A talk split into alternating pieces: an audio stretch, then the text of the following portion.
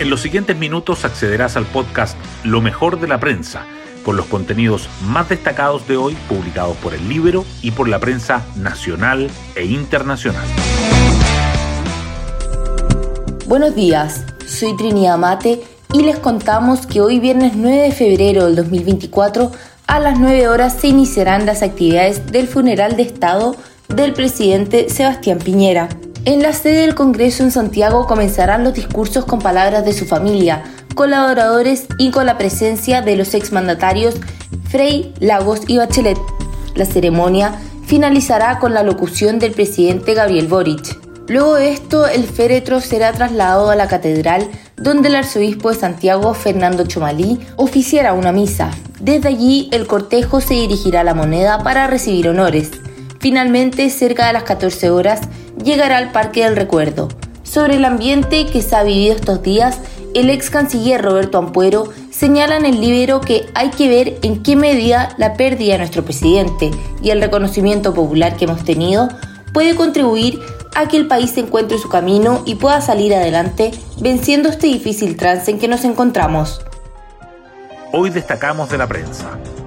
Miles de personas despiden al expresidente Piñera en la víspera del funeral de Estado en el que participarán Boric, Bachelet, Lagos y Frey. La masiva asistencia al velorio del exmandatario llevó a suspender el acto de líderes de Chile Vamos, junto con exministros y ex subsecretarios de Piñera, aunque los dirigentes improvisaron el homenaje en los jardines del ex Congreso. Los ministros de Boric y representantes de diversas áreas de la vía pública hicieron guardia de honor y Cecilia Morel agradeció las muestras de cariño. Hoy se realizará el funeral de Estado.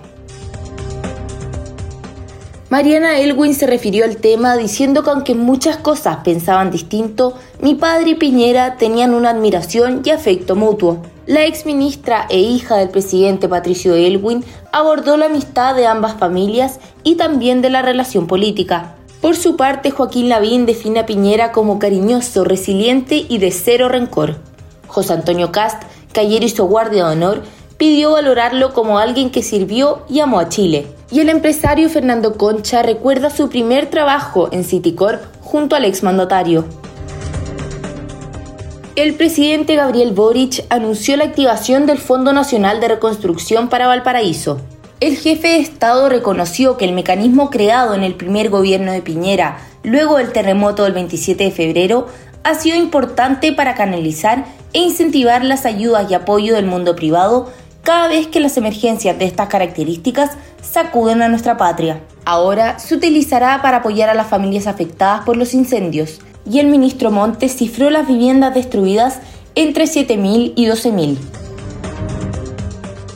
El IPC sube más de lo previsto, pero la inflación sigue acercándose a la meta. El índice de precio al consumidor sorprendió con un alza de un 0,7% en enero, cuando debutó una nueva canasta de productos para calcularlo. Sin embargo, la medición anual bajó hasta un 3,8% en la serie empalmada y un 3,2% en la nueva serie, que sería la que el Banco Central tomaría en cuenta para ajustar su política monetaria. Por eso, el mercado sigue apostando por agresivos recortes de tasas. Bernardo Echeverría dijo acerca de los incendios que el fenómeno de riesgo de incendio no está presente en la planificación y es un tema que amerita replantearse. El representante de la Cámara Chilena de la Construcción insta a revisar a fondo tanto los planes reguladores como las estrategias de infraestructura asociadas para dotar a las ciudades de la resiliencia que exige el cambio climático. En cuanto al caso Audios, un nuevo funcionario del Servicio de Impuestos Internos pide saber su calidad de indagado. En enero, a solicitud de Luciano Inarejo, la Fiscalía aclaró que este era investigado como testigo, por lo que fue reincorporado a sus funciones. Ahora la petición es de Cristian Soto, ex jefe de grandes contribuyentes que está suspendido de su cargo.